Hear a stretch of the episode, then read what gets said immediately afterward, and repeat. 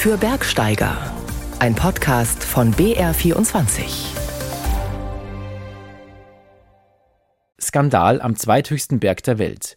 Am K2 ist ein pakistanischer Hochträger gestorben und das, weil ihm offenbar niemand geholfen hat. Meiner Meinung nach hätte ganz klar geholfen werden können, sogar geholfen werden müssen. Im Endeffekt hat sich da dort auch keiner zuständig gefühlt. Mountainbike-Tour im Engadin und im Finchgau. Ohne E-Bike, dafür mit Muskelkrämpfen. Aua, gerade ein bisschen. Aber mit Magnesium hoffe ich, dass es jetzt wieder geht. Ich merke die Oberschenkel. Der schwere Rucksack ist doch was anderes wie für Tagestouren. Aber die Mühe lohnt sich für die schöne Landschaft, definitiv. Und Neustart auf der Tölzer Hütte im Vorkarwendel. Die neue Hüttenwirtin Andrea Held freut sich auf alle, die sie bekochen darf. Hier kommt nicht jeder. Hier kommen einfach Leute, die sind naturverbunden, die haben sich bewegt, die sind gut drauf und die freuen sich auf was Gescheites zum Essen und sind unkompliziert. Und es macht Spaß so. Mein Name ist Sebastian Nachbar. Herzlich willkommen bei BR24 für Bergsteiger. Es ist eine Meldung, die in dieser Woche für Bestürzung gesorgt hat. Am K2, dem zweithöchsten Berg der Erde, ist am 27. Juli der pakistanische Hochträger Mohammed Hassan ums Leben gekommen. Erst jetzt, Wochen später, wurde bekannt, was an dem Unglückstag wirklich passiert ist. Mohammed Hassan war nach seinem Unfall noch länger am Leben und hing entlang der Aufstiegsroute im Fixseil. Rettungsaktion gab es keine. Stattdessen sind Bergsteiger angeblich einfach über ihn hinweggestiegen, um den Gipfel des K2 zu erreichen. Peter Hornung fasst zusammen, was bislang bekannt ist. Christine Harrela war außer sich vor Freude. Strong Team, starkes Team, sagt sie auf dem Gipfel des K2. Drei Monate und einen Tag. So lange hat sie gebraucht, um alle 14 8000er zu besteigen. Ein unglaublicher Rekord. Geschafft mit gewaltigem Aufwand, aber nur mit Hubschraubern, die sie von Basecamp zu Basecamp gebracht hatten.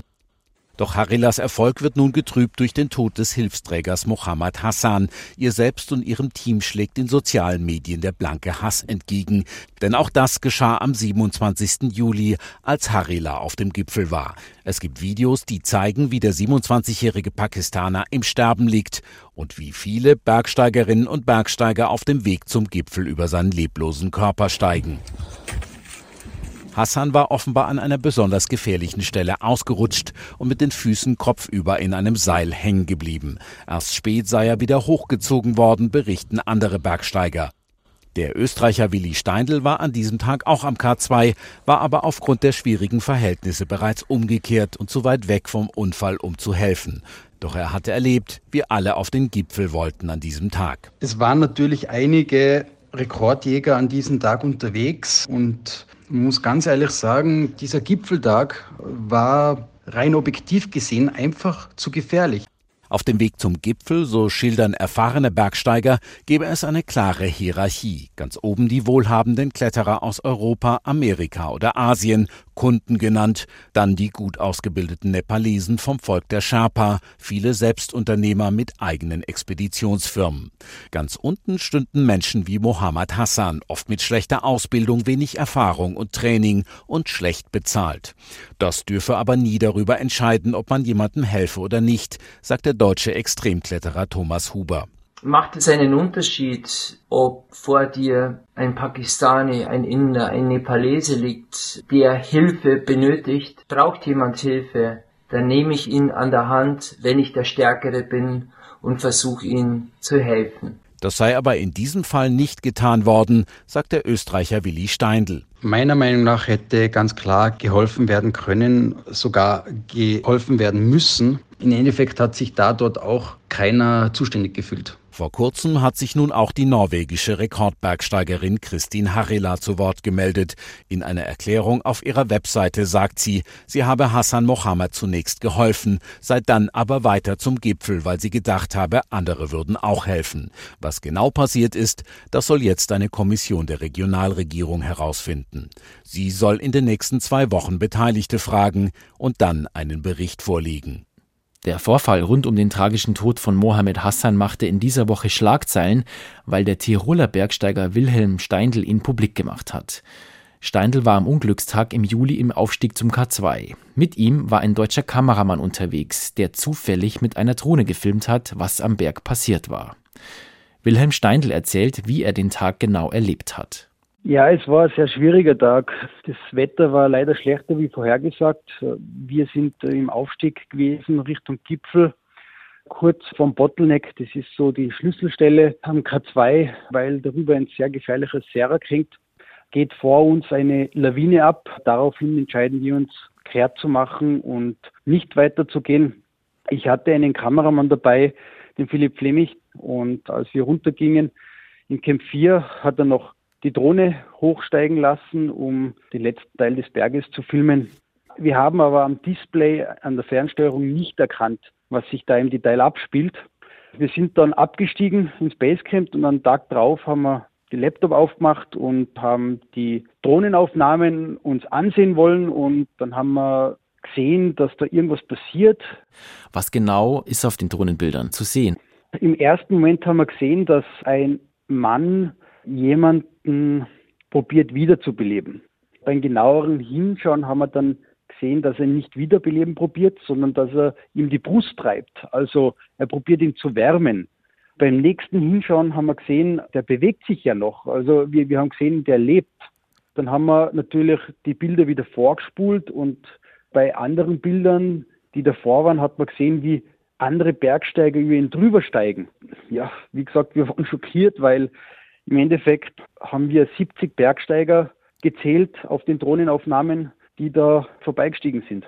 Und niemand hat ihm geholfen. Also Sie haben nicht auf der Drohne gesehen oder auch es wurde im Nachhinein nicht bekannt, dass eine Rettungsaktion oder dass irgendwie ein systematisches Vorgehen irgendwie erhoben zu erkennen gewesen wäre, um dem Mann zu helfen. Nein, das kann man dort nicht erkennen. Man kann nur erkennen, dass ihn einer quasi wärmt und ihm die Brust treibt. Derjenige, das war sein Freund, das war auch ein pakistanischer Hochträger, der hat quasi ihm da Beistand geleistet. Es gibt jetzt natürlich Stories, wo sich Bergsteiger, die hochgegangen sind, rechtfertigen, dass sie ihm ja eh geholfen haben und dass sie eine Stunde bei ihm waren, dass sie ihn von seiner misslichen Lage äh, hochgezogen haben, als er quasi im Fixseil fünf Meter unter der Spur hängt. Das mag alles sein, aber sie sind halt alle weitergegangen im Endeffekt und äh, es hat keiner eine koordinierte Rettungsaktion eingeleitet, was eigentlich Standard sein sollte. Wäre denn es da oben möglich gewesen, an dem Tag dem Mann irgendwie systematisch zu helfen? Ob man ihn lebend runterbracht hätte, das kann ich Ihnen nicht sagen. Aber ich kann Ihnen sagen, es wäre möglich gewesen, eine Rettungsaktion einzuleiten und auch durchzuführen.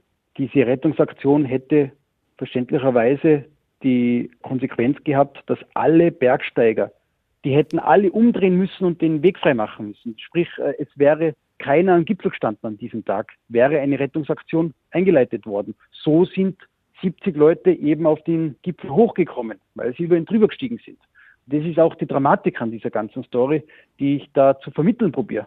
Wie haben Sie denn im Nachhinein dann rausgefunden, was dann wirklich passiert ist? Wir haben die Drohnenaufnahmen gesehen, und in so einem Basecamp, wenn da viele Leute sind, man unterhält sich ja mit anderen. Und mit dem Material, was wir gesehen haben, waren wir natürlich schockiert und haben probiert, mit anderen Bergsteigern im Basecamp zu reden, die auf den Gipfel hochgegangen sind. Ein Zeuge hat dann tatsächlich zu mir gesagt, ja, äh, ich weiß, der hat gelebt, der hat mir an den Fuß gegriffen. Das hat mir dann wirklich den Rest gegeben. Sie haben erzählt, Sie waren ja danach auch noch bei den Hinterbliebenen von Mohammed Hassan, richtig? Ja, wir sind dann zur Familie hin. Das war wirklich ein sehr, sehr armes Bergdorf im Shiga Valley und haben dann die hinterbliebene Frau und äh, die Kinder getroffen. Die leben da in unfassbar armen Verhältnissen. Dann sieht man die drei kleinen Kinder und die Mutter erzählt einem, dass der Mann im Grunde die gefährliche Arbeit auf sich genommen hat, damit er den Kindern eine schulische Ausbildung und ein besseres Leben ermöglichen kann und finanzieren kann. Ich hatte 2000 Euro im Bar dabei. Ich habe ihr mein ganzes Geld erlassen und habe gesagt, bitte nimm das, damit euch einmal akut geholfen ist. Und ich habe ihr aber auch versprochen, dass wir für die schulische Ausbildung der Kinder aufkommen werden und dass ich irgendwie probiere, eine Spendenaktion ins Leben zu rufen, um der Familie zu helfen. Und das habe ich auch gemacht, ja. Was können westliche Expeditionen, was können westliche Alpinistinnen und Alpinisten, was können Leute, die wohlhabend sind und sich fürs Höhenbergsteigen interessieren, aus der Geschichte mitnehmen? Immer, wenn man eine Expedition bucht oder, oder sich darüber informiert, genau informieren. Sind die Träger, Sherpa, sind diese Leute versichert? Was verdienen die denn? Was bekommen die? Was für Leute sind es? Wenn man bei so einem Billiganbieter äh, so eine Expedition bucht, die nur die Hälfte kostet, das wird auf Kosten dieser Leute gemacht. Man sieht es an diesem Hochträger, der ja im Grunde von der russischen Expedition gebucht wurde und da ist keine Versicherung da, da ist gar nichts da. Ja, was kann man noch daraus lernen? Dass man immer die Hilfe gegenüber den Gipfelsieg bevorzugen muss. Das ist ganz klar, das muss eine Selbstverständlichkeit sein. Über das dürfen wir gar nicht diskutieren. Für mich wäre das auch eine Selbstverständlichkeit. Und ich hoffe, dass die Leute das mitnehmen und dass vielleicht gewisse Leute, denen das mehr oder weniger egal ist, wie man an K2 gesehen haben, vielleicht vor diesem Shitstorm auch Angst bekommen, dem die ganze Story jetzt ausgelöst hat. Wer mit dem Mountainbike in den Bergen unterwegs ist, für den oder die stellt sich seit ein paar Jahren immer wieder dieselbe Frage. Mit oder ohne Motor? Auf bekannten Fahrradwegen sind inzwischen E-Bikes eindeutig in der Überzahl. Wer ohne Motor fährt, wird überholt. Wird man sich da wirklich noch die Berge nur mit Muskelkraft hinaufkämpfen? Für Iris Hertle ist das keine Frage. Sie war gerade mit drei Freundinnen auf einer viertägigen Mountainbike-Tour im Engadin und im Finchgau. Und zwar ohne E-Unterstützung. Unsere Tour startet bei Squall im schweizerischen Kanton Graubünden. Wir radeln in ein Seitental des Unterengadins. Es geht schon gleich streng bergauf nach Skarl. In der ehemaligen Bergarbeitersiedlung legen wir eine kleine Rast ein. Bei Madleiner Pult im Bergbau- und Bärenmuseum. Das Thema interessiert uns in diesen Tagen brennend. Gibt es hier tatsächlich Bären? Ja, es kommen immer wieder, also fast jährlich, kommen hier Bären vom Trentino rauf. Ja, gehen Durchreise und dann äh, verschwinden sie aber dann auch schnell wieder. Aber es wurde schon hier gesehen. Aber es ist nicht gefährlich geworden mich? Nein, weil der Bär ist relativ scheu und also er kommt nicht in die Nähe von Leuten oder von Häusern. Madleina ist unten in Squall aufgewachsen. Ihre Muttersprache Rätoromanisch. Deutsch hat sie erst in der Schule gelernt. Wir verabschieden uns und radeln weiter durch den höchstgelegenen Arvenwald Europas mit uralten Bäumen und weiter über den Pass Costainas hinüber ins Val Müster.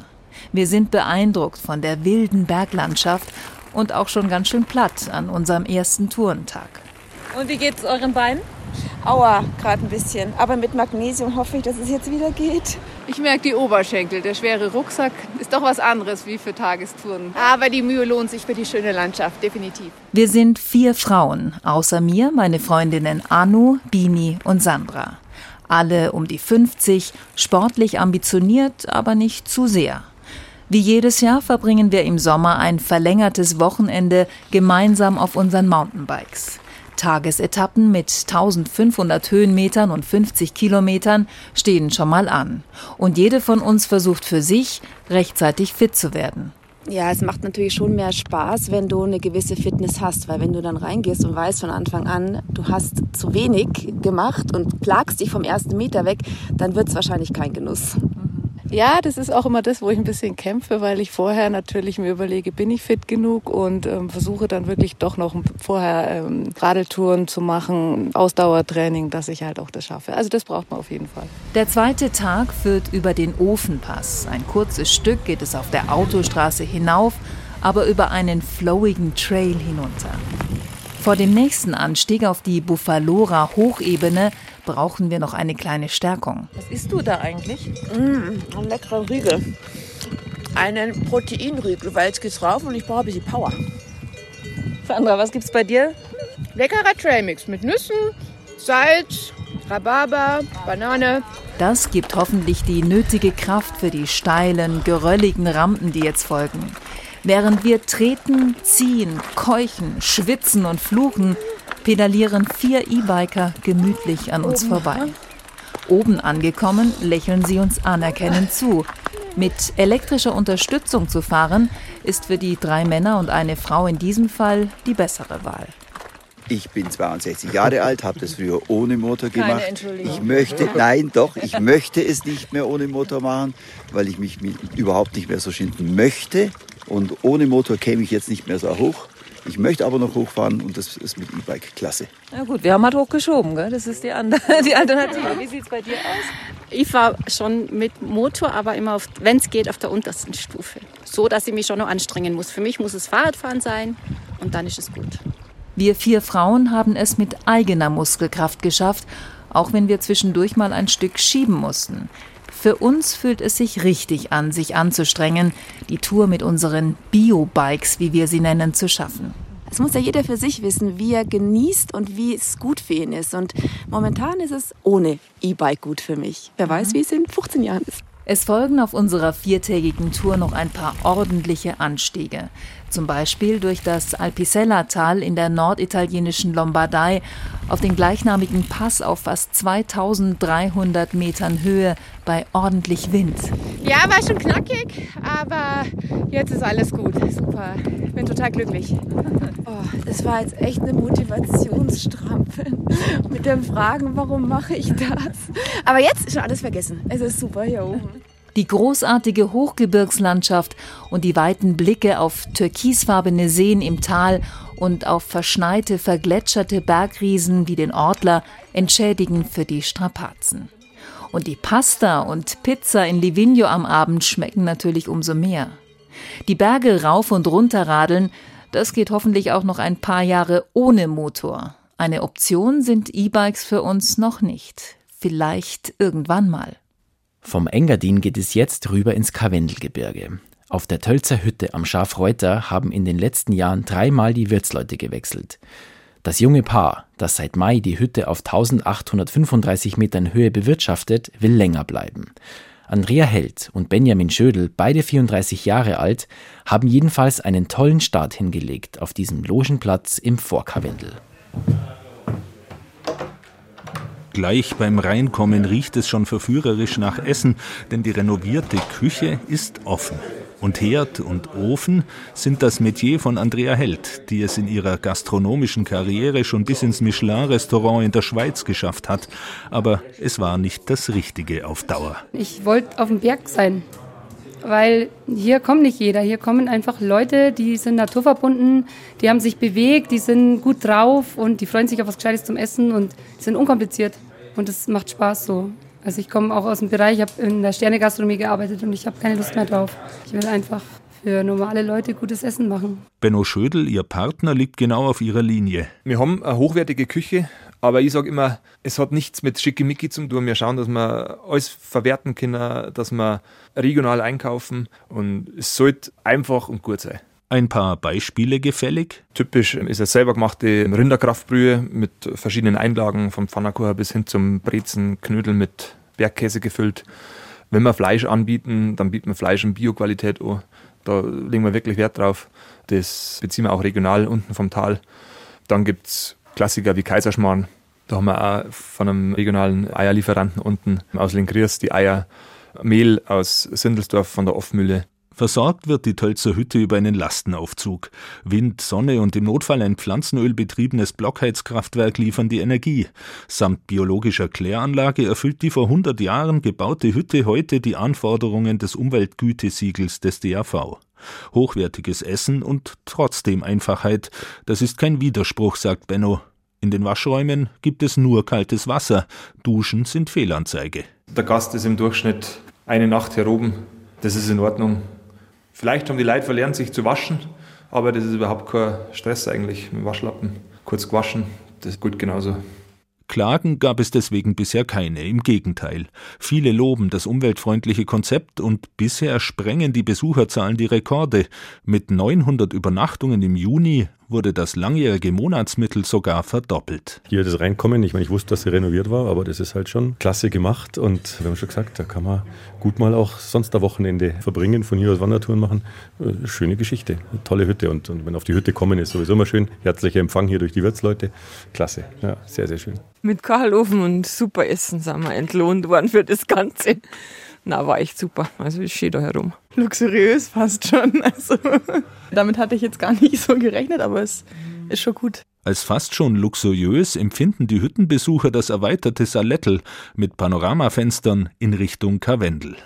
Dabei ist die Möblierung bewusst aus Holz und einfach gehalten. Als studierter Holzingenieur kann es der Hüttenwirt beurteilen. Super angenehmer Gastraum und ich als gelernter Zimmerer hätte es natürlich nicht besser können. Und ja, für mich ist es Sechste, da reinzukommen in einen Raum ausgestattet mit Holz. Neuer Gastraum und altes Matratzenlager. Die Tölzer Hütte ist ein Beispiel dafür, wie ein 100 Jahre altes Schutzhaus ins 21. Jahrhundert gebracht werden kann, ohne dass es seinen Charakter verliert. Und es ist zu spüren, dass die beiden gern hier arbeiten. Ich finde den Kontrast einfach super, dass man da einfach das so lassen hat, wie es schon immer war. Da, wenn man reingeht und den urigen Holzboden sieht, da geht einem das Herz auf als Gast und als Hüttenwirt. Und als Zimmerer. Und als Zimmerer sowieso. Es sei schon Fui-Arbeit, sagen Benno und Andrea unisono, aber das hatten sie ja gewusst. Zur Vorbereitung auf den Berufswechsel zum Hüttenwirt hatten sie im vorigen Sommer auf der Tutzinger Hütte unter der Benediktenwand gearbeitet.